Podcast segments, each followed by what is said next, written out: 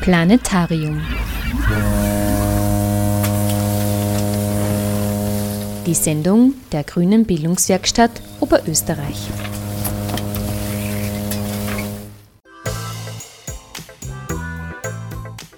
Willkommen, liebe Hörer und Hörerinnen, zur Oktoberausgabe von Planetarium, in der es heute um folgende Themen geht. Im ersten Beitrag spricht Lisa Mittendrein über die derzeitige wirtschaftliche und politische Lage in Griechenland und über die Konsequenzen des, wie sie es bezeichnet, Scheiterns der linken Regierung.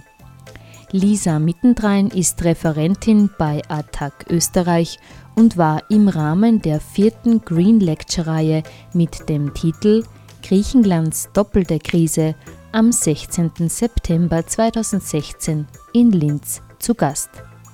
Im zweiten Teil der Sendung hören Sie ein Interview von Christoph Sroba. Er sprach anlässlich des Tags der offenen Tür der persönlichen Assistenz GmbH Ende September mit dem stellvertretenden Geschäftsführer Edgar Hackmüller und der Obfrau des Vereins Inclusa Karin Kaufmann über persönliche Assistenz in Theorie und Praxis, über die Arbeit der GmbH und das bestehende Angebot in Oberösterreich sowie über die zukünftigen Möglichkeiten der persönlichen Assistenz im Allgemeinen. Am Mikrofon begrüßt sie Sabine Traxler.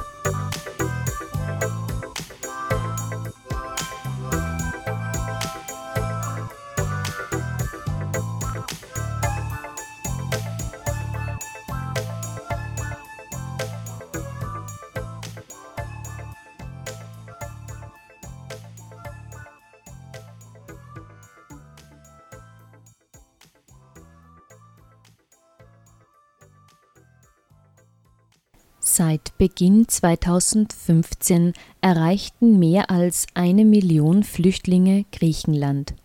Diese Zahl alleine stellt für jeden Staat eine Herausforderung dar. Gleichzeitig kämpft Griechenland mit einer tiefen Wirtschaftskrise. Das Land hat seit 2008 mehr als ein Viertel seiner Wirtschaftsleistung verloren. 25 Prozent der Bevölkerung sind arbeitslos, bei jungen Menschen ist es mehr als die Hälfte. Im Zuge der von der Troika diktierten Kürzungspolitik gibt es kaum Mittel, um die vor dem Krieg flüchtenden Menschen im Land zu versorgen. Die humanitäre Lage ist desaströs und von Seiten der europäischen Regierungen gibt es kaum Unterstützung. Obwohl die griechische Bevölkerung selbst unter den harten Kürzungen leidet, ist die Solidarität mit den Flüchtlingen beeindruckend. Lisa Mittendrein von Attac berichtete im Rahmen der vierten Green Lecture-Reihe am 16. September 2016 in Linz über die derzeitige wirtschaftliche und politische Lage in Griechenland. Welche Konsequenzen das Scheitern der Syrizer Regierung für das Land hat und wie es um Perspektiven für Griechenland steht, besprach sie am Ende ihres Vortrags. Lisa Mittendrein ist bei Attac Österreich Referentin für Finanzmärkte, Eurokrise und Steuern und hat sich in den letzten Jahren mit den wirtschaftspolitischen Auswirkungen der Krise auf die Zivilgesellschaft beschäftigt. Ins Thema Flüchtlinge in Griechenland steigt sie zu Beginn ihrer Ausführungen mit einem Kurzvideo über das politische Projekt City Plaza ein. City Plaza ist ein im Herzen von Athen besetztes Hotel, in dem geflüchtete Menschen aus aller Welt einen vorübergehend sicheren Ort zum Leben gefunden haben. Grundsätzlich gibt es in Griechenland kein funktionierendes Asylsystem und es gibt keine funktionierende Versorgung von Flüchtlingen.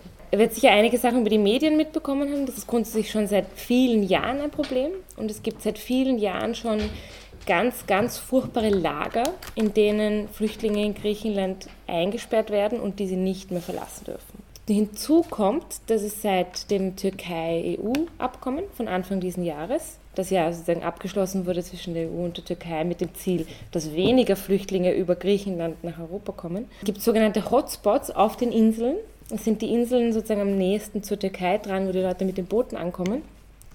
Und in diesen Hotspots ist die Idee, dass die Leute dort bleiben für eine begrenzte Zeit von, ich glaube, bis maximal zwei Monaten, die aber regelmäßig überschritten wird, und innerhalb dessen sozusagen ein volles Asylverfahren erhalten und dann bei Bedarf gleich wieder sozusagen zurück in die Türkei abgeschoben werden können, ohne dass sie jemals aufs griechische Festland und damit aufs europäische Festland gekommen die Versorgung in sowohl sozusagen diesen alten Lagern, wo Leute zum Teil seit Monaten und Jahren interniert sind, als auch in den neuen Hotspots ist furchtbar schlecht. Auf den griechischen Inseln, also auf Lesbos und auf Chios und so, sind die Lager doppelt und dreifach überbelegt. Das sind sozusagen, wenn wir denken, was die Zustände in Dreiskirchen waren im letzten Sommer, aber noch mit einer viel schlechteren Grundausstattung. Also da hat schon in der normalen Ausstattung hat schon sozusagen an der medizinischen Versorgung gefehlt und das ist wahnsinnig viel schlechter geworden nochmal.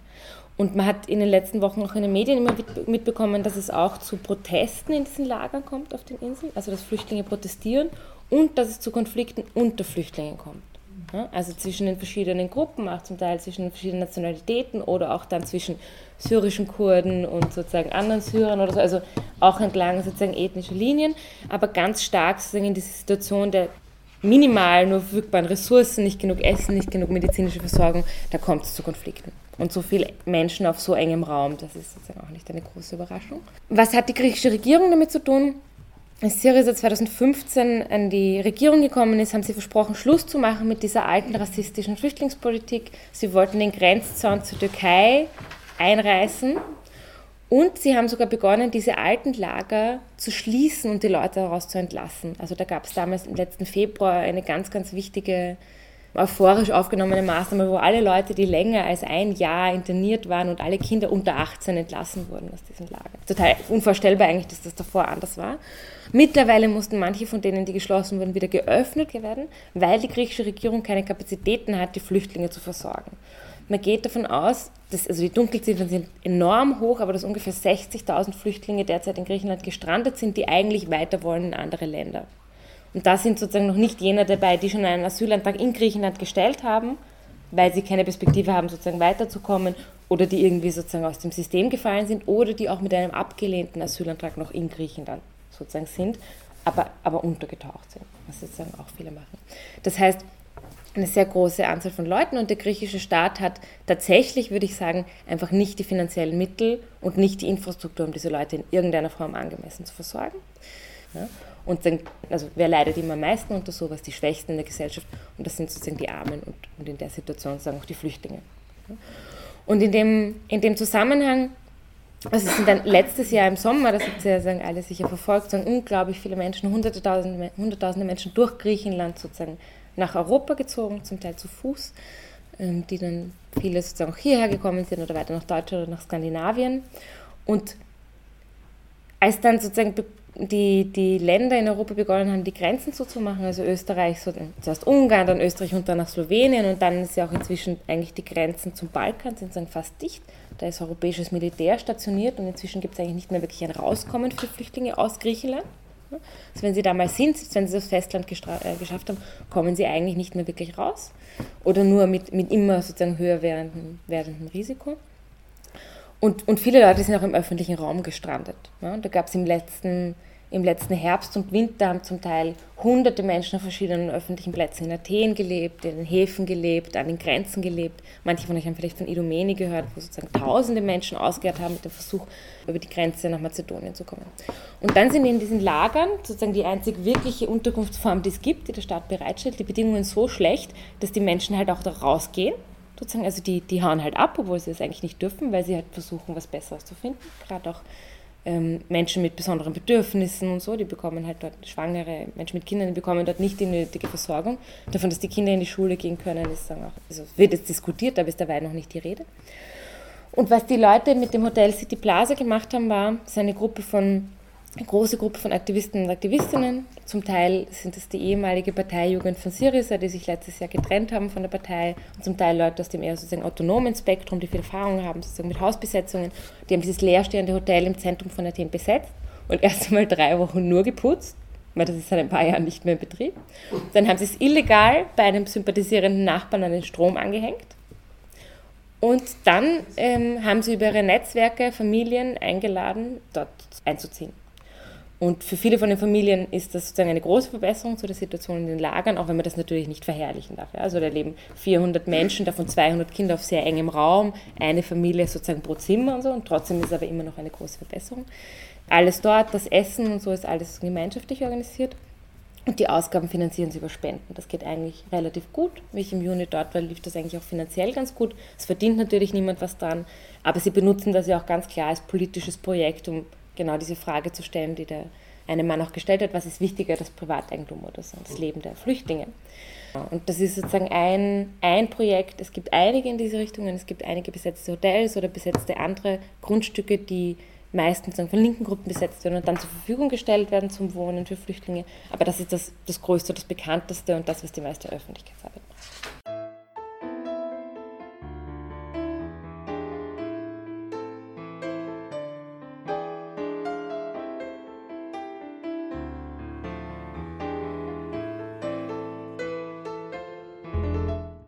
Griechenland hat seit 2010 ein ganz, ganz hartes Kürzungsprogramm auferlegt bekommen von der Europäischen Union und vor allem den anderen europäischen Regierungen. Im Rahmen des sogenannten Rettungsschirms gab es mittlerweile drei sogenannte Rettungspakete.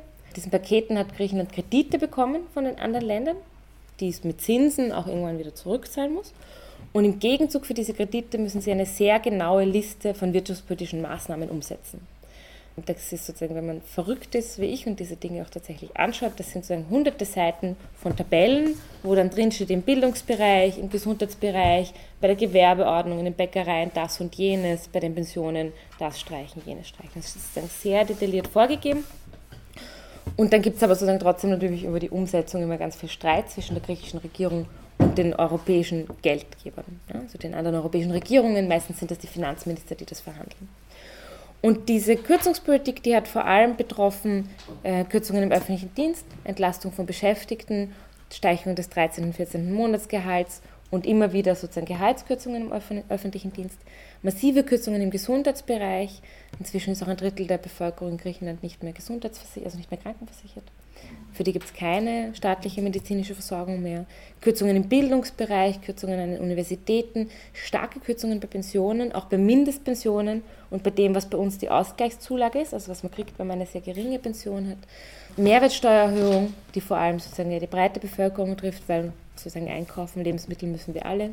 Und Privatisierungen, gab es im großen Ausmaß. Und was es auch gegeben hat, ist sozusagen den Eingriff in die privaten, unter Anführungszeichen, Arbeitsbeziehungen, eine Flexibilisierung und Deregulierung des Arbeitsmarktes, Kündigungsschutz aufgeweicht, Mindestlohn wurde um 20 Prozent gesenkt. 450 Euro netto und nochmal 10 Prozent weniger, wenn man unter 26 ist. Es heißt oft sozusagen Sparpolitik in der öffentlichen Debatte. Das ist ein, ein, ein völlig falscher Begriff, weil Sparen ist positiv behaftet. Das ist so, wie jemand würde sich was zurücklegen für die Zukunft. Das tut da sozusagen niemand. Niemand spart sich irgendwas.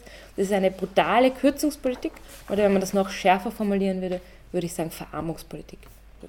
Aber die Bevölkerung hat massiven Widerstand über die Jahre geleistet gegen diese Politik, hat sich organisiert, es gab riesige Proteste und hat dann im Endeffekt 2015 die alten Parteien, die Konservativen und die Sozialdemokratie quasi verabschiedet und Syriza an die Regierung gewählt. Eine Linkspartei, die sehr stark aus den Bewegungen kommt und die tatsächlich mit dem, mit dem ehrlichen Versuch, würde ich sagen, angetreten ist, eine andere Politik zu machen und damit aufzuhören und sich das nicht mehr diktieren zu lassen von den anderen Euro-Ländern und einen Kurswechsel einzuleiten und die leider damit gescheitert sind. Also sie wollten verhandeln, sie haben verhandelt, sie haben gedacht, sie kommen damit durch und die anderen europäischen Regierungen und Finanzminister und EU-Institutionen haben keinen Millimeter nachgegeben. Das hat geführt, dazu geführt, dass die Syriza-Regierung letzten Sommer noch einmal so ein sogenanntes Rettungspaket beantragt hat, weil sie dann gar kein Geld hatten und auch kein Geld mehr ausleihen können von irgendjemandem auf den Finanzmärkten. Niemand leidet mehr was. Und jetzt weiter diese furchtbare Politik umsetzen muss, und auch umsetzt, gegen die sie eigentlich angetreten sind. Also die letzte Mehrwertsteuererhöhung und Pensionskürzung, die war sozusagen unter der Syriza-Regierung und es stehen jetzt auch äh, wahrscheinlich noch weitere Kürzungen im öffentlichen Dienst und solche Sachen an. Die wirtschaftliche Lage ist nach wie vor katastrophal. Die griechische Wirtschaftsleistung ist ungefähr 30 Prozent eingebrochen seit Beginn der Krise. Das ist fast ein Drittel. Das ist vergleichbar mit Österreich in der Zwischenkriegszeit, also mit der Weltwirtschaftskrise. Ja, das ist unfassbar viel ähm, die, die Kaufkraft, also das, was die Haushalte, die normalen Leute sozusagen zur Verfügung haben, ist zwischen 30 und 60 Prozent, sozusagen je nachdem eingebrochen. Viele Familien leben nur noch von der Pension von sozusagen einer Verwandten oder so. Die Arbeitslosigkeit ist bei knapp 25 und die Jugendarbeitslosigkeit bei über 50 Prozent. Und man kann de facto sozusagen diese Situation der Flüchtlinge die Situation, die wirtschaftliche und wirtschaftspolitische Situation Griechenland nicht auseinanderdenken, weil natürlich die griechische Regierung ganz viel Verantwortung dafür trägt, dass die Lage so furchtbar ist, aber es tatsächlich auch im Moment einfach die Mittel nicht gibt. Und auch wenn die Europäische Union immer wieder verspricht, Mittel zur Verfügung zu stellen und Experten zu schicken und Geld zur Verfügung zu stellen, so kommt das fast nie an. Also jetzt im Rahmen des EU-Türkei-Deals wurden 2600 Asylexperten versprochen, von denen sind nur 600 jemals in Griechenland angekommen. Und auch sozusagen von dem Geld, das die EU immer wieder über die Jahre versprochen hat, da kommt immer nur, nur ein Bruchteil wird wirklich überwiesen.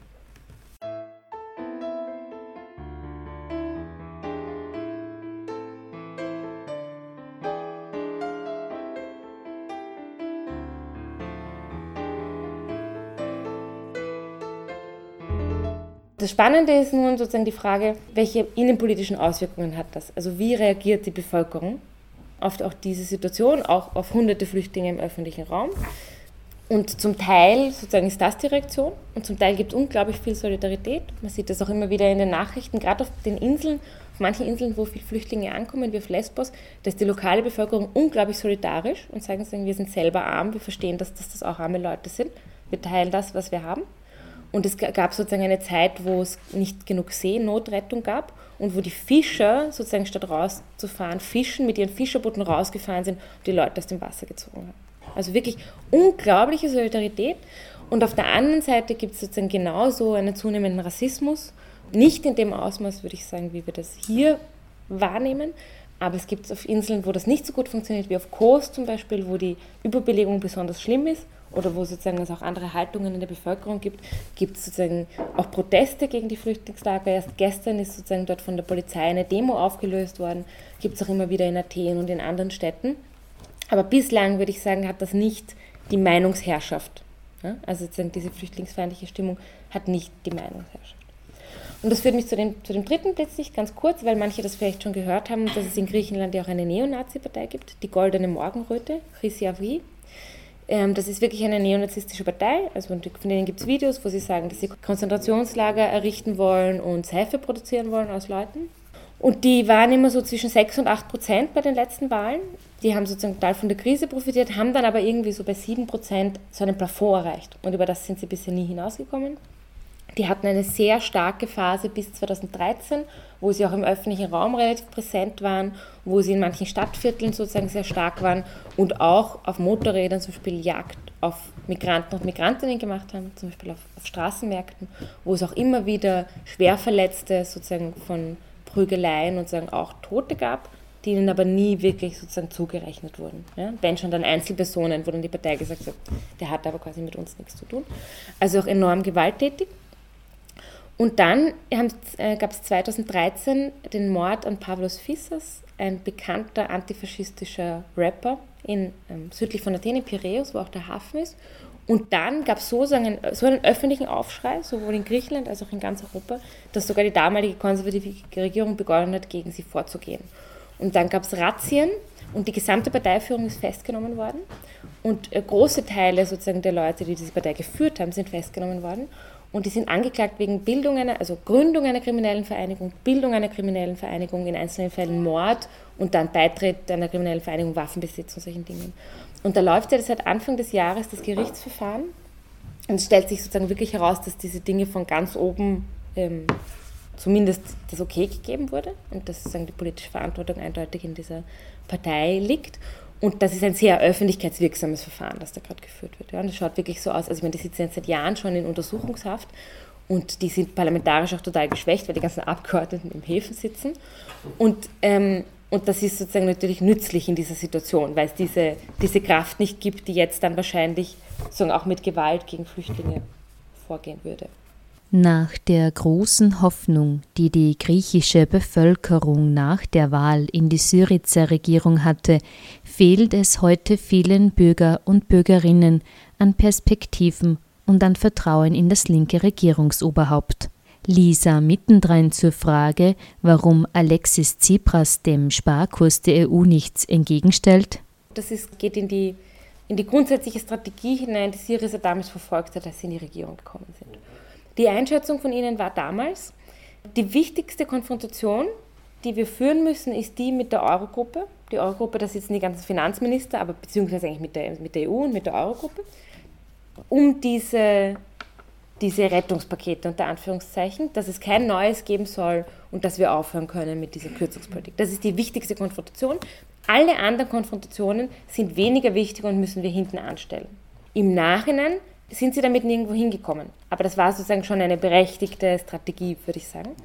Sie haben sich damals entschieden, eine Regierung einzugehen mit ANEL, einer rechten Partei, die sich aus einer Abspaltung der Konservativen äh, gebildet hat. Es war so in den meisten Themen wie die konservative Partei, nur waren sie gegen die Kürzungspolitik. Deswegen haben sie sich abgespalten. Und die haben tatsächlich nicht, nie wirklich Einfluss gehabt in dieser Regierung. Also Syriza hat immer darauf spekuliert, dass sie, das ist eine kleine Partei, dass sie die einfach mitschwimmen und dass sie grundsätzlich bestimmen können, was passiert. Man gibt ihnen drei Ministerämter und dann kann man machen, was man will. Aber es gab ein Stillhalteabkommen im Bereich der Kirche. Also man hat sich darauf verständigt, dass während man zusammen in dieser Koalition ist, nicht die Privilegien der Kirche angreift. Das kann man natürlich ganz arg finden, aber ich, wenn man nochmal schaut, wenn man davon ausgeht, das ist 2015, man hat jetzt mal eine Regierung, man geht nicht davon aus, dass die fünf Jahre halten wird. Das Ziel ist jetzt vor allem mal die Konfrontation mit der EU zu machen. Man wird sich nicht gleichzeitig eine Konfrontation mit den Medien, mit der Kirche, mit der Oligarchie, mit der Polizei und mit dem Militär geben, weil dann wird man sozusagen aus dem Amt gejagt werden, bewaffnet oder unbewaffnet dann ist es schon verständlich, dass man sagt, man macht sozusagen für diese Zeit jetzt mal eine, eine Art Waffenstillstand. Ich finde das jetzt nicht super oder so, aber das fand ich jetzt noch gar nicht so einen großen Fehler. Ähm, was sind jetzt die Konsequenzen davon, dass, sie die Erfahrung, also dass man die Erfahrung gemacht hat, dass die linke Regierung keine Möglichkeit hat, eine andere Politik umzusetzen? Ich würde sagen, es ist eine unglaubliche Enttäuschung und Hoffnungslosigkeit. Also viele Menschen in Griechenland haben jahrelang gekämpft gegen diese Krisenpolitik und mit einem mit einer Kraft und mit einer Hoffnung auch. Und diese Wahl von Syriza war mit einer unglaublichen Hoffnung verbunden. Also der Slogan damals war, die Hoffnung ist auf, auf dem Weg. Und das hat das sozusagen sehr versinnbildlich, wie damals die Stimmung war, dass es jetzt endlich anders werden kann. Und tatsächlich sind sozusagen alle Leute, die ich kenne, die natürlich vor allem in der Linken und in Bewegungen sind, aber die sagen, dass es auch allgemein so ist, völlig hoffnungslos. Und man weiß tatsächlich gerade nicht, was zum Teufel man jetzt machen soll. Weil man hat ganz viel unzufriedene Leute, man hat ganz viele Leute, die auch viel Erfahrung gesammelt haben im Widerstand gegen die Krisenpolitik. Zum Teil ganz viele Leute, die aus den Bewegungen kommen und plötzlich ein halbes Jahr jetzt in irgendeinem Ministerium gesessen sind und irgendwas verhandelt haben mit der Eurozone, bevor sie dann ausgetreten sind, auch aus der Partei. Aber die haben keine politische Kraft, die diesen Widerstand sozusagen wieder kanalisiert. Und es gibt noch nicht wieder so die Vorstellung davon, das könnte das neue gemeinsame Projekt sein, das wir haben.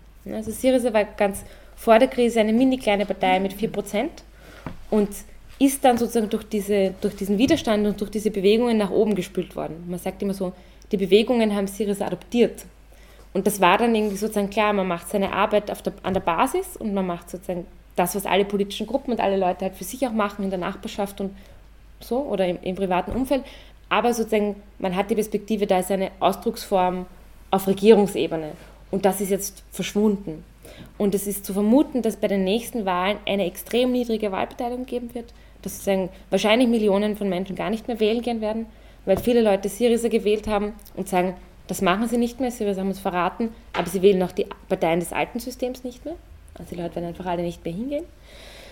Und, und sozusagen die, die Bewegungen und die Leute, die da auch tragend waren, also viele sind ja rausgegangen aus Syriza letzten Sommer, die, die, sind, die sind desorientiert. Ja, dieses, wenn man, das, man nennt das oft so Reorganisierung, also wenn sich die politischen Kräfte so neu aufstellen, das ist noch nicht passiert. Es ist tatsächlich ein bisschen ein Glück, dass auch die Rechte in Griechenland es noch nicht geschafft hat, sich neu aufzustellen. Es gibt immer wieder, also es gibt die traditionelle konservative Partei, die wirklich sehr rechts auch ist. Die haben einen stark, stark rechten Flügel. Und da gibt es immer wieder Bemühungen von einem Teil derer, von dem nach rechtsextrem offenen Flügel, ähm, eine neue Rechtspartei zu gründen mit sozusagen den nicht im Häfen sitzenden Elementen von der goldenen Morgenröte und sozusagen sonstigen Kräften, um sozusagen eine neue Anti-Establishment-Rechtspartei zu gründen. Und das ist aber bisher nie, nie gelungen. Also man weiß ungefähr, wer die Personen sind, die das wollen. Es gibt immer wieder Gespräche, es gibt immer wieder Gerüchte, aber das, das ist sozusagen noch nicht passiert. Und das wäre mit Sicherheit sehr, sehr gefährlich, weil die Leute sozusagen wollen keine Partei, die diese Kürzungspolitik umgesetzt hat, Aber fast alle Parteien, die es gibt, haben schon einmal sozusagen genau das gemacht, ja, mit kleinen Ausnahmen.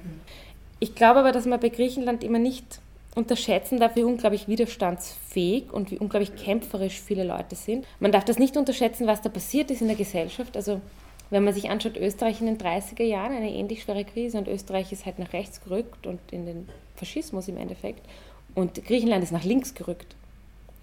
Und diese grundsätzliche Veränderung in der Bevölkerung auch, die geht auch nicht weg sozusagen von heute auf morgen. Sozusagen das, das bleibt. Ich glaube, dass einer der wichtigsten Gründe dafür, warum es diesen Schwung nach links gab, war, dass die sozialen Bewegungen so stark waren in der Krise und vor allem die, die lokal verankert waren, die konkrete Solidaritätsarbeit vor Ort gemacht haben und die gemeinsame kollektive solidarische Krisenbewältigung gemacht haben und über die dann sozusagen so ein neues politisches Bewusstsein entstanden ist. Wir alle gemeinsam können das bekämpfen, was sozusagen unrechtmäßig ist und was sozusagen eine, eine zerstörerische Politik ist. Und das, also weder diese Initiativen noch das, was da in der Gesellschaft passiert ist, verschwindet so leicht. Also natürlich gibt es die Gefahr eines Rechtsrutschs, aber das ist, bis zu einem gewissen Punkt sind sie besser aufgestellt, als wir das waren. Es gibt Dutzende Kliniken der Solidarität, wo sozusagen Menschen, Krankenpflegerinnen, Apothekerinnen, Psychologen oder einfach nur so Leute, die mithelfen in der Administration, sozusagen gratis Leute versorgen, die nicht mhm. versichert sind. Lebensmittelsolidaritätsinitiativen, wo man einmal die Woche sozusagen Lebensmittelpakete schnürt für Familien, die sozusagen bedürftig sind und die dann aber selber sozusagen kommen und dort mitarbeiten, um das sozusagen gemeinsam zu organisieren. Also ganz stark so eine selbstorganisierte Hilfe, um das abzutrennen von, einer, von so einer klassischen Wohlfahrt, wie die Kirche das macht, ja, wo man nur sozusagen den Armen irgendwas gibt. Und diese Projekte sind sehr stark darauf angelegt, dass die Leute sich selbst organisieren. Es ist eine riesige Bewegung mit tausenden Initiativen in ganz, in ganz Griechenland. Und die sind, die sind für mich in meiner Einschätzung wirklich der Grund, warum überhaupt dieser Wahlsieg dann möglich geworden ist, weil die ein ganz anderes Bewusstsein in der Bevölkerung verankert haben. Da mein Punkt ist, das, das verschwindet nicht. Das ist wahnsinnig gefährdet, aber das verschwindet nicht. Ja, und das, das macht mir dann doch sozusagen wie irgendwie wieder Mut oder macht die ein bisschen sozusagen mehr Hoffnung, weil auch all diese Erfahrung ja nicht verschwindet. Zu hoffen ist nur, dass die Leute sich nicht ins Private zurückziehen. Das passiert natürlich sozusagen oft, dass man sagt, okay, das ist, wir sind gescheitert, ich, ich mache das Privatleben.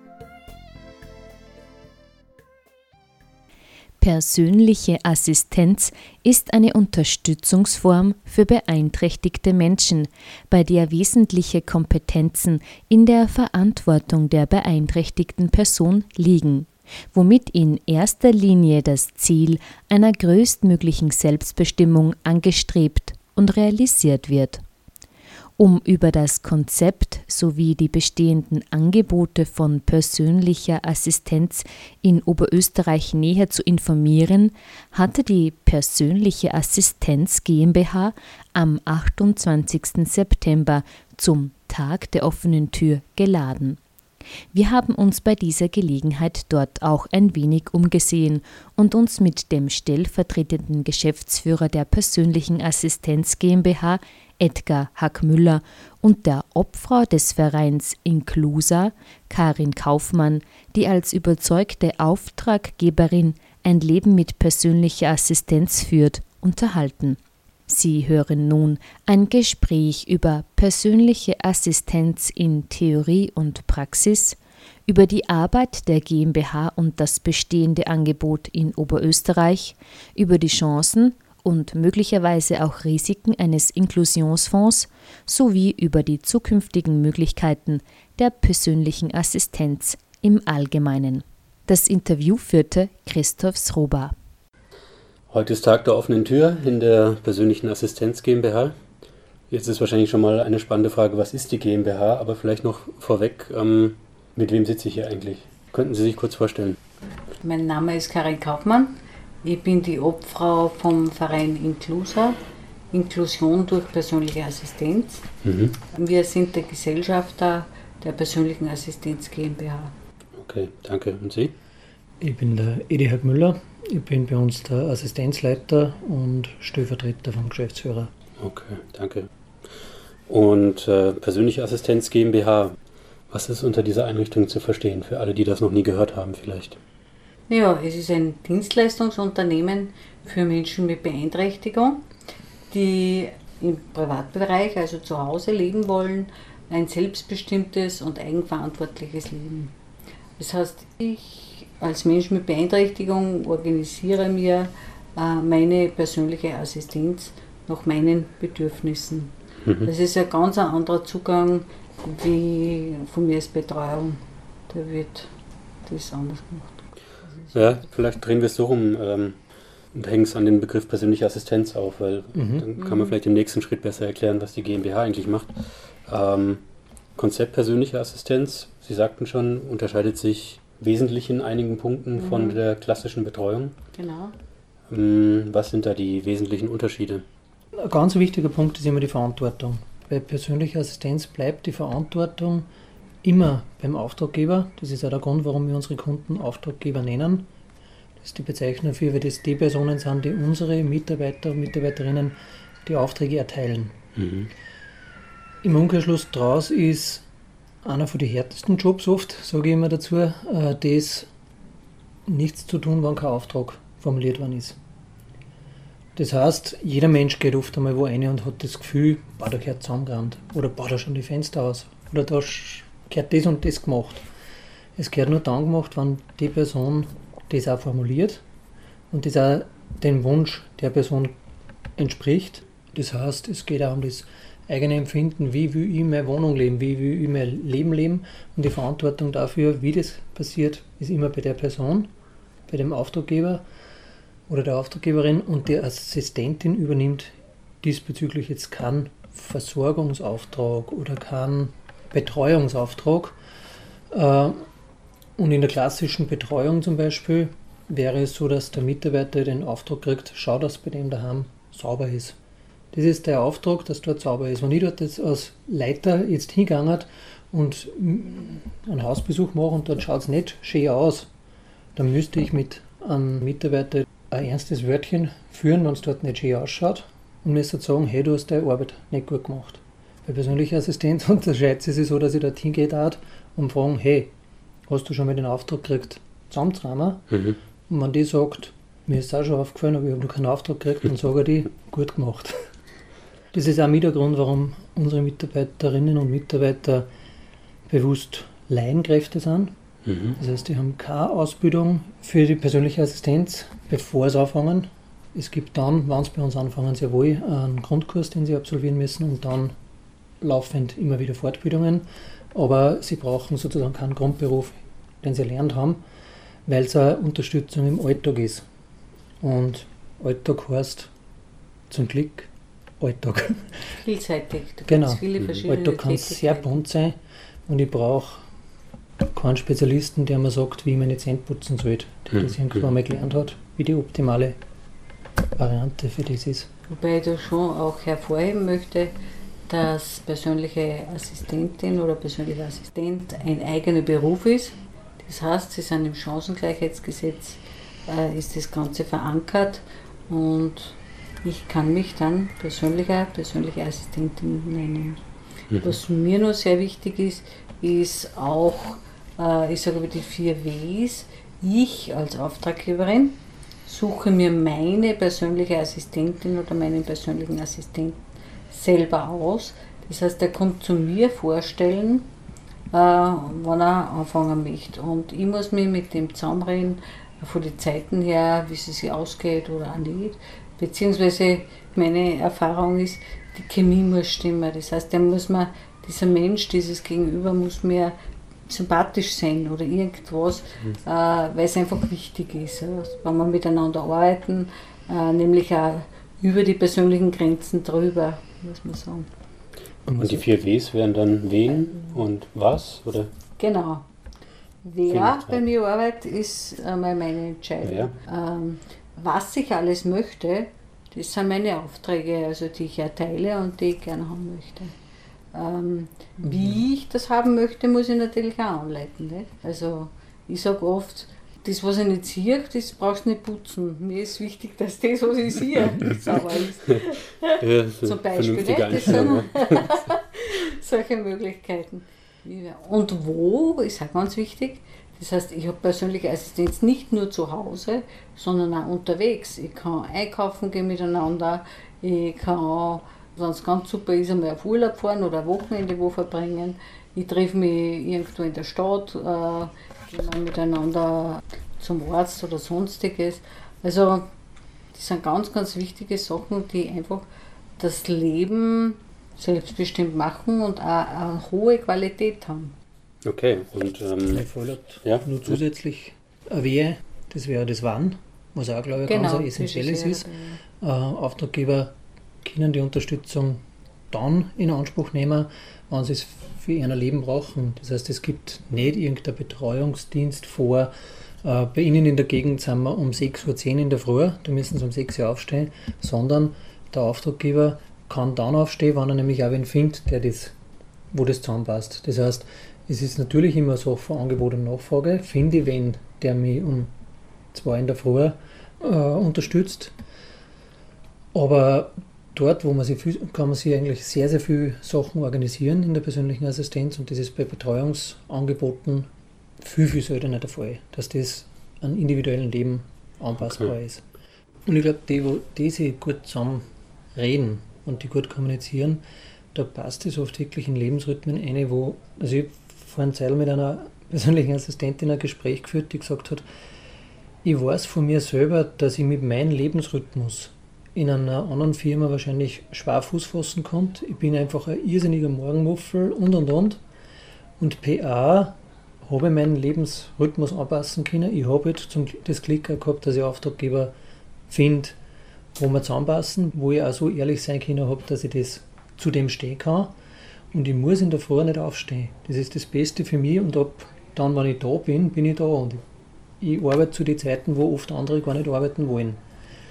Da sehe ich eine Win-Win-Situation, dass beide Seiten eigentlich genau das finden. Ja, das würde ich auch so sehen. Also vielleicht zusammengefasst, persönliche Assistenz bedeutet dann aus Sicht der Person, die das in Anspruch nehmen möchte, wesentlich mehr Selbstbestimmung und auch Autonomie vielleicht äh, im mhm. Vergleich zu anderen Unterstützungsleistungen. Und andererseits aber auch natürlich entsprechend ein viel höheres Maß an Eigenverantwortung, also das, mhm. was, was, man, was man selber leisten muss quasi an Kompetenz. Sogar generell Verantwortung, weil man ja Verantwortung für Mitarbeiterinnen dann auch übernimmt, für ein Team. Also gerade Auftraggeber, die zum Beispiel ein großes Stundenkontingent haben und verwalten, die sind ja in einer Führungsposition in dem Sinn, weil sie ein Team auch koordinieren. Sie äh, und einfach sozusagen einen Bedarf selber organisieren. Und sie sind auch in der Steuerung drinnen, dass sie dieses Stundenkontingent, was sie im Schnitt pro Monat zugesprochen kriegen, selber steuern. Das heißt, es gibt dann einmal Monate, wo man extrem hohen Verbrauch hat, Beispiel Urlaub oder solche mhm. äh, Ausreißer, und wo man dann selber dann wieder gegensteuern muss, dass man in die anderen Monate diesen Überschuss einspart, dass man mhm. in seinem Kontingent drinnen bleibt. Das heißt, da ist, nicht, ist auch Verantwortung für die Mitarbeiter drinnen, weil die natürlich auch von dem leben. Das ist keine, das ist bezahlte Arbeit, das ist ganz was Wichtiges bei uns, das ist kein Ehrenamt, grenzt sich ganz stark von dem ab. Und klar hat ein Auftraggeber da auch sozusagen die Verantwortung, die Abmachungen, die man getroffen hat, einzuhalten.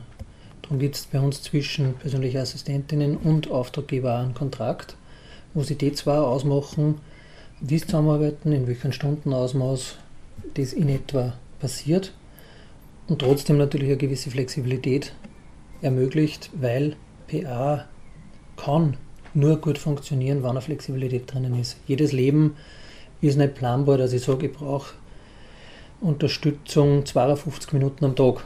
Das funktioniert nicht. Das gibt es nicht gern. Und äh, wie kommt jetzt die GmbH ins Spiel? Welche Rolle hat die persönliche Assistenz GmbH? Bei uns ist es so, dass die Abrechnung und die Organisation von dem Ganzen, die Dienstverhältnisse rennen bei uns mit der GmbH. Das heißt, in Summe haben wir eine Dreiecksbeziehung. Es gibt einen persönlichen Assistenten, der mit uns einen Dienstvertrag hat. Wir haben mit dem Auftraggeber einen Rahmenvertrag, wo sozusagen der Rahmen der Zusammenarbeit definiert wird. Und die zwei miteinander machen sie einen Kontrakt aus, wo sie ihre, ihre Arbeit definieren. Wie viele Stunden, zu welchen Zeiten ist man erreichbar, wann auch nicht. Mhm. Solche Dinge. Und das ist eine, eine Dreiecksbeziehung. Und wir haben sozusagen mit unseren Mitarbeitern die Dienstverträge, haben auch das ganze Arbeitsrechtliche, äh, zahlen auch die Honorare und die ganzen Sachen über uns aus. Das heißt, der Auftraggeber bei uns hat ein gewisses Stundenkontingent zum Verwalten, aber nicht Gelder in dem Sinn. Gelder, die Verwaltung dessen machen dann wir. Und wir bieten auch unterstützende Angebote an, wie zum Beispiel auch Pflegebegleitung, die diplomierte Pflegepersonal ist, die bei fachpflegerischen Sachen Ansprechpersonen sind, die diese haben wir legale Basis dafür schaffen, dass fachpflegerische Tätigkeiten überhaupt gemacht werden können mhm. und dürfen, dass das alles in einem legalen Rahmen gut passiert. Und wir bieten also was wie eben Assistenzbegleitung an, wo Sozialarbeiter und Sozialarbeiterinnen erreichbar sind, um die Leute in ihren Rollen bei der Entwicklung zu unterstützen, weil das ist klar, es ist kein Auftraggeber vom Himmel gefallen, der in seiner Rolle von Geburt an perfekt ist. Äh, und es ist kein persönlicher Assistent vom Himmel gefallen, der das auf Anhieb immer gut gibt. Und überall, wo Menschen so neu beieinander sind, wie es bei uns der Fall ist, man muss sich vorstellen, die unterstützen wen im privatesten Bereich. Dort, wo wir ohne Beeinträchtigung dann oft gewöhnt sind, dass ich allein bin. Da ist wer in meinem Bereich dabei. Das heißt, das ist schon ein sehr intensiver und, und naher Kontakt oft. Und eh so wie du zuerst auch schon gesagt hast, da ist wichtig, dass die Chemie passt, dass ein Vertrauen mhm. passt und dass man aber auch die Themen auf den Tisch bringt. Weil ich glaube, funktionieren dort PA immer nur dort gut, wo beide Seiten dem Gegenüber einer Sichtweise zutrauen, wo man Sachen ansprechen kann, wo man Sachen, deren vielleicht angängen, zum Thema machen kann, dass man Lösungen entwickelt. Ja, und was auch noch geleistet wird, was auch wichtig ist, wie kommen wir sonst zu persönlichen Assistenten und Assistentinnen? Mhm. Das heißt, äh, sie vermitteln uns persönliche Assistenten und Assistentinnen, die uns unterstützen. Und wir müssen dann die, ich sage jetzt mir, weil ich Auftraggeberin bin, mhm, mhm. ähm, das Vorstellungsgespräch halten und eben schauen, wie das funktionieren könnte oder kann, ob es von den Zeiten her passt und was halt so auffällt. Nicht? Persönliche Assistenz ist, wie gesagt, so für alles unter Anführungszeichen. Also für den Haushalt ist man zuständig, für ähm, Kommunikation zum Beispiel, Unterstützung, mhm. für die Grundversorgung.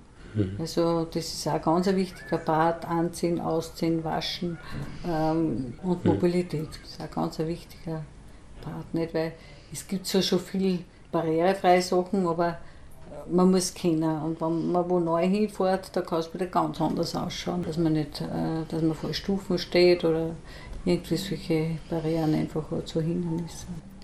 Kurze Zwischenfrage, kann man auch, ähm, ist es möglich, auch persönliche Assistenz unabhängig von der GmbH ähm, zu erhalten? Also weil ein wesentliches Angebot eben die Vermittlung zwischen AuftraggeberInnen und AssistentInnen ist. Mhm.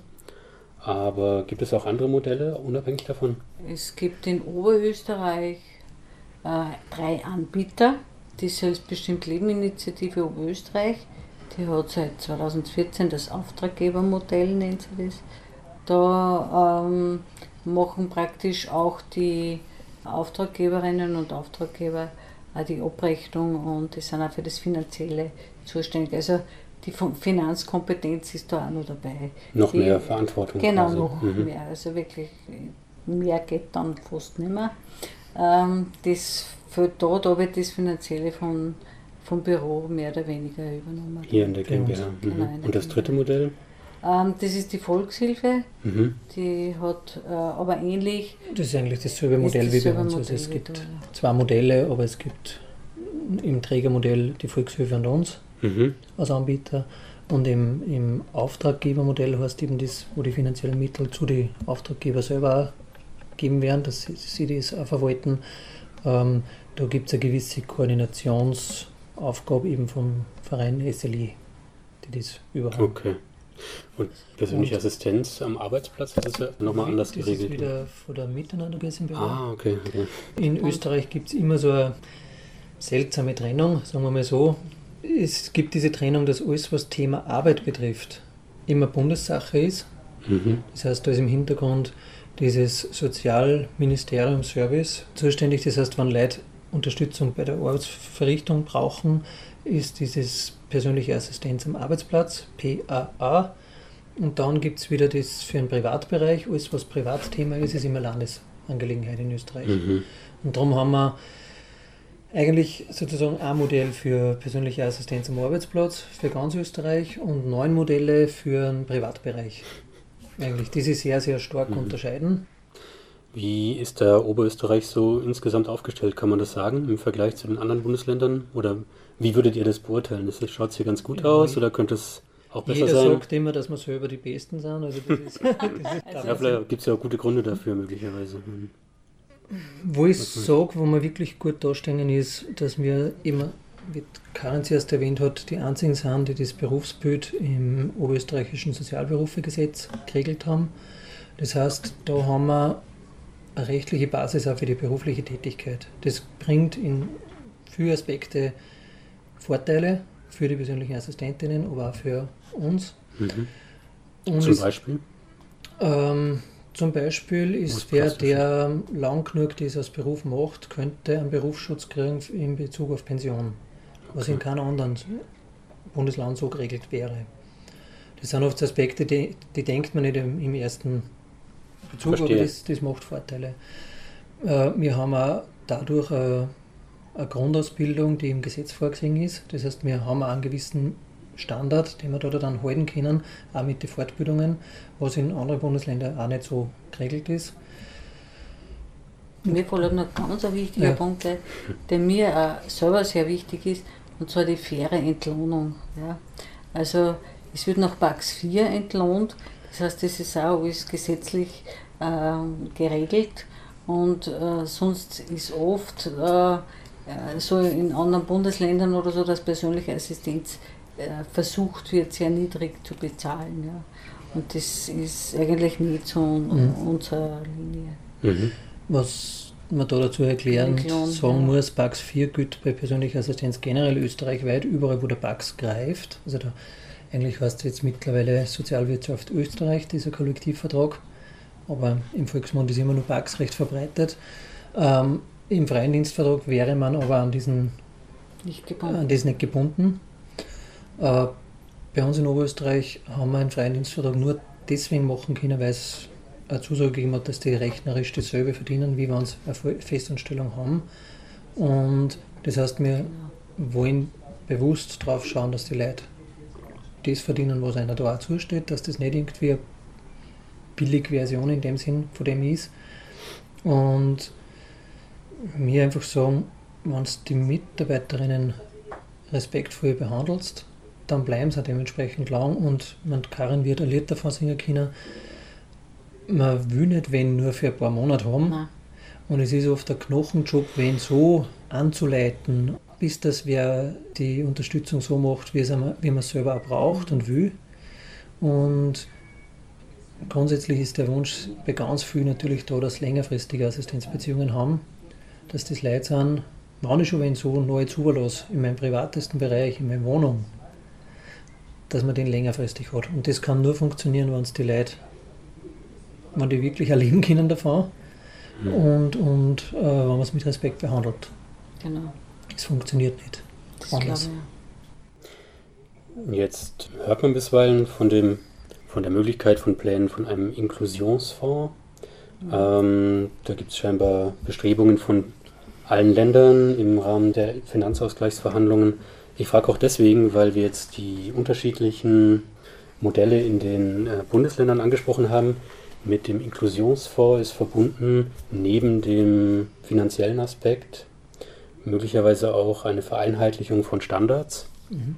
Wird von manchen sogar als Chance gesehen, dass da irgendwie nicht mhm. überall anders verfahren wird. Aber wenn ich das recht verstanden habe, wird das von Ihrer Seite auch als Bedrohung ein Stück weit gesehen, eine solche Angleichung, weil es in beide Richtungen gehen könnte, eventuell auch die dann die Standards nach unten gehen. Sehe ich das das richtig? Stimmt schon, ja. Wir werden uns, wir wollen nicht die Standards oder die Qualität herunterschrauben, weil ich glaube, das was ganz was Essentielles ist, dass das gut funktioniert, dass das wertgeschätzt wird und darum muss das auch eine Qualität haben, das Ganze. Ähm, da müssen wir sich eben dann zusammenstreiten, sage ich jetzt einmal. Äh, ich glaube, dass es ganz wichtig ist, dass man diese Qualitätsstandards den anderen auch so nahe bringt, dass sie sagen, ja, das ist was Gutes, das hat einen Sinn. Ja. Aber das ist eine gewisse Bedrohung. Auf der anderen Seite war natürlich ein Inklusionsfonds auch eine Riesenerleichterung, weil wir ja eine Warteliste haben von über 300 Menschen mit Beeinträchtigung in Oberösterreich für persönliche Assistenz, was enorm ist und was eigentlich ähm, tragisch ist, weil aus eigener Erfahrung weiß, wie toll es ist, mit persönlicher Assistenz zu leben. Ja. Das heißt, dieser Fonds ist ja noch eine große Chance oder wahrscheinlich die derzeit realistischste Chance, dass die Wartelisten deutlich abgebaut werden können oder zumindest ein Könnte gutes sein, Stück weitergehen. Aber vom Bund hört man eher negative Sachen. Mhm, okay. Ja, muss man abwarten. Mhm, da muss man leider ja, wirklich abwarten. Sagen wir mal so, wenn, also ich denke mal, positiv ist das, wenn Inklusion schon mal zum Thema wird und wenn ein Fonds, Inklusionsfonds heißt, ist schon mal ein, ein guter Schritt geschafft, würde ich mal mhm. sagen. Also er würde dann offiziell wahrscheinlich dazu dienen, wenn ich es recht verstanden habe, der Umsetzung der UN-Behindertenrechtskonvention, genau, genau. genau. Ähm, diese zu ermöglichen. Da, ja. da mhm. zu unterstützen und ich glaube, dass natürlich persönliche Assistenz, die ja in der Behindertenrechtskonvention erwähnt ist, äh, sicher Rückenwind geben kann, dass die Leistung mehr verfügbar werden könnte. Darum dieses Definieren von Mindeststandards, das, was persönliche Assistenz genannt wird, sehe ich sehr positiv, weil dann müssen halt, wenn man sich darauf einigt, gewisse Kriterien erfüllt sein, dass den Namen haben kann. Das wäre für mich natürlich schon was Gutes, dass man sagt, das ist das Mindeste, was sein muss. Was ich aber eben nicht unterstützen möchte, ist, dass sozusagen die Qualität auf ein Niveau über ganz Österreich genommen wird, weil da waren wir, oder waren eigentlich unsere Auftraggeber dann die Verlierer, auch unsere Mitarbeiterinnen, weil billiger kann man natürlich immer alles machen. Haben wir auch in den letzten Jahren viel an Einsparungen auch schon gehabt und so weiter. Aber was das an Lebensqualität teilweise auch wieder heißt oder auch an Verlust für die Mitarbeiterinnen, die einen großen Teil teilweise auch wieder vom Einkommen einbüßen und so weiter, das hat einfach negative Auswirkungen. Und dieser Trend, immer alles auf Geiz auszurichten und immer alles nur billiger machen, schlagt sich auf einer anderen Seite dann aus. Und was hilft es dann daraus, wenn dann die Leute von dem Job dann auch nicht mehr leben können? Da ist kein geholfen. Weil dann haben wir wieder so Assistenzbeziehungen, die einen Monat dauern oder drei Monate dauern oder fünf Monate dauern oder sonst irgendwas. Das ist Gift.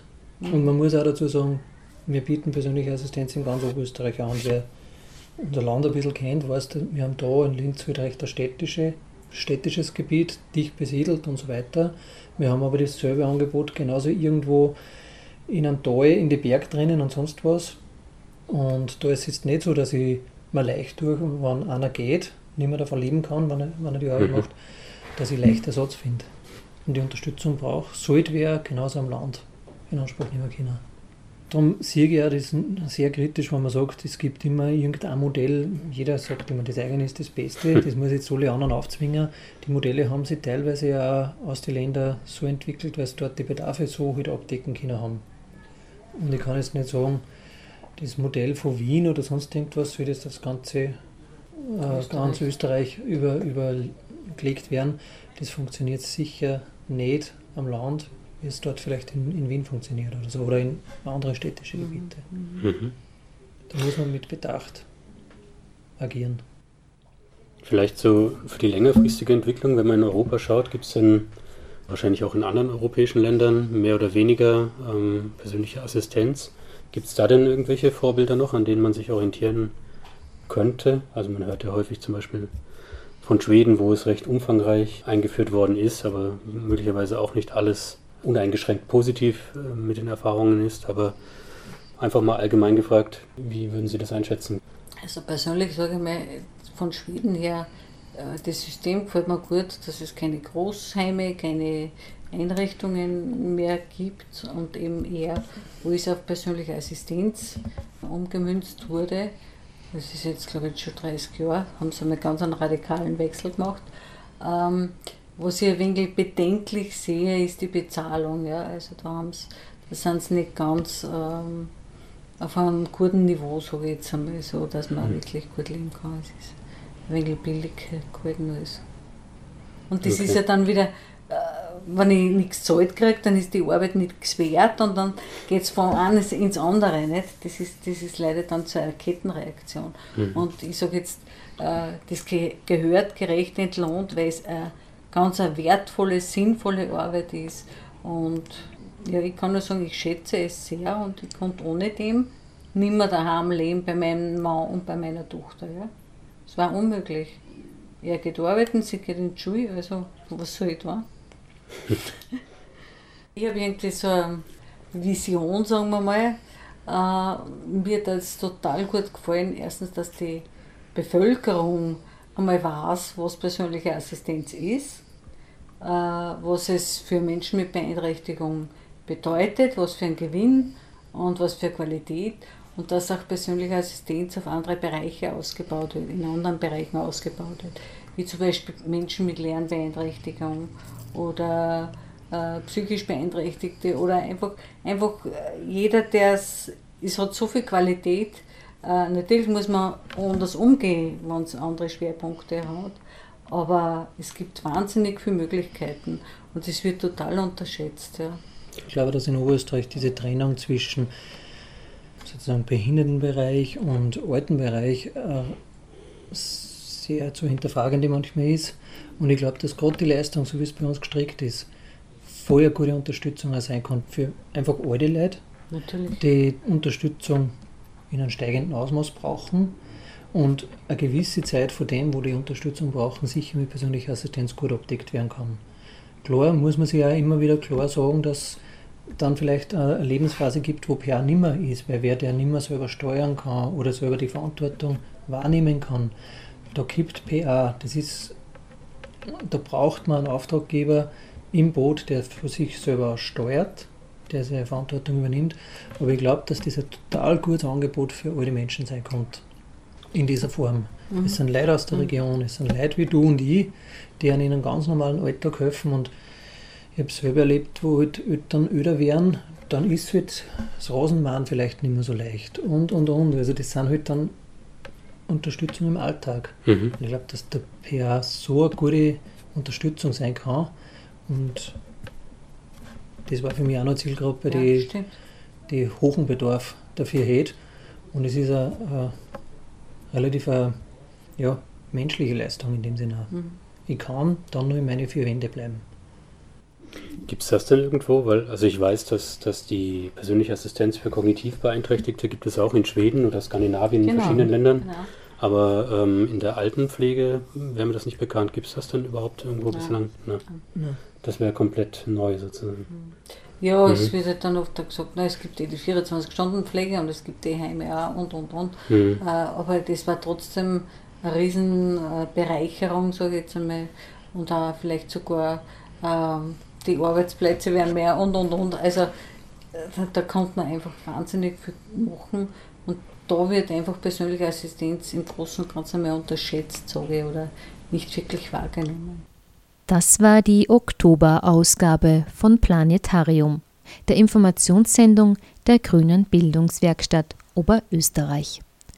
Heute sprachen im ersten Teil der Sendung Magistra Lisa Mittendrein von Attac Österreich über Griechenlands doppelte Krise. Im zweiten Teil führte Christoph Sruba ein Interview mit dem stellvertretenden Geschäftsführer der persönlichen Assistenz GmbH, Herrn Edgar Hackmüller, und der Obfrau des Vereins in Klusa, Karin Kaufmann. Eine Wiederholung dieser Sendung hören Sie am Sonntag um 15 Uhr und am Dienstag um 10 Uhr im Freien Radio Freistadt. Die nächste Ausgabe vom Planetarium erscheint am Freitag, den 4. November 2016 um 11 Uhr. Die vergangenen Sendungen von Planetarium können Sie jederzeit nachhören. Die Links zu den Ausgaben finden Sie auf der Homepage der Grünen Bildungswerkstatt Oberösterreich unter www.ooe.gbw.at. Vom Mikrofon verabschiedet sich Sabine Draxler. Alles Gute und bis zum nächsten Mal. Planetarium. Die Sendung der Grünen Bildungswerkstatt Oberösterreich.